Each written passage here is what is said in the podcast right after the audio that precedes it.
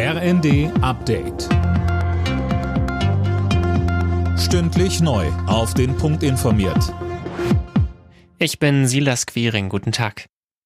Treckerblockaden an Autobahnen und Nebenstrecken, Protestaktionen in Großstädten. Die Bauern haben ihre angekündigte Protestwoche gestartet. Mehr von Tim Britztrup. Sie protestieren damit gegen die ihrer Meinung nach ungerechte Landwirtschaftspolitik der Ampel. Die Bundesregierung wollte zunächst den günstigen Agrardiesel und die Befreiung von der Kfz-Steuer streichen, ist aber inzwischen weitgehend zurückgerudert.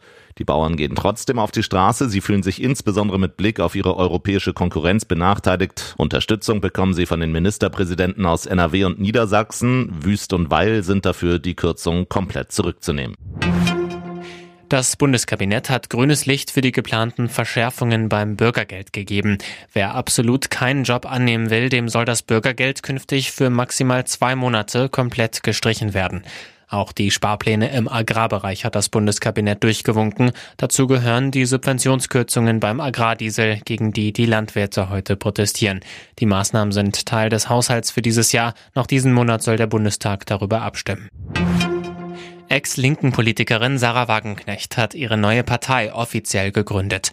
Unter dem Namen BSW will sie erstmals bei der Europawahl und dann bei den Landtagswahlen in Brandenburg, Thüringen und Sachsen antreten. Am Parteiprogramm soll in den kommenden Monaten weitergearbeitet werden, sagt Wagenknecht. Anders als andere Parteien wollen wir tatsächlich die Programmatik gemeinsam mit denen entwickeln, die von den Problemen im Land in ihrem Alltag betroffen sind und die oft besser als hauptamtliche Politiker wissen, welche Veränderungen ihnen wirklich helfen würden. Mit einem Eilantrag beim Arbeitsgericht Frankfurt versucht die Deutsche Bahn, die Lokführerstreiks noch zu verhindern. Das Gericht berät heute Abend darüber. Die GDL hat im Tarifstreit mit der Bahn angekündigt, ab Mittwoch drei Tage lang zu streiken. Alle Nachrichten auf rnd.de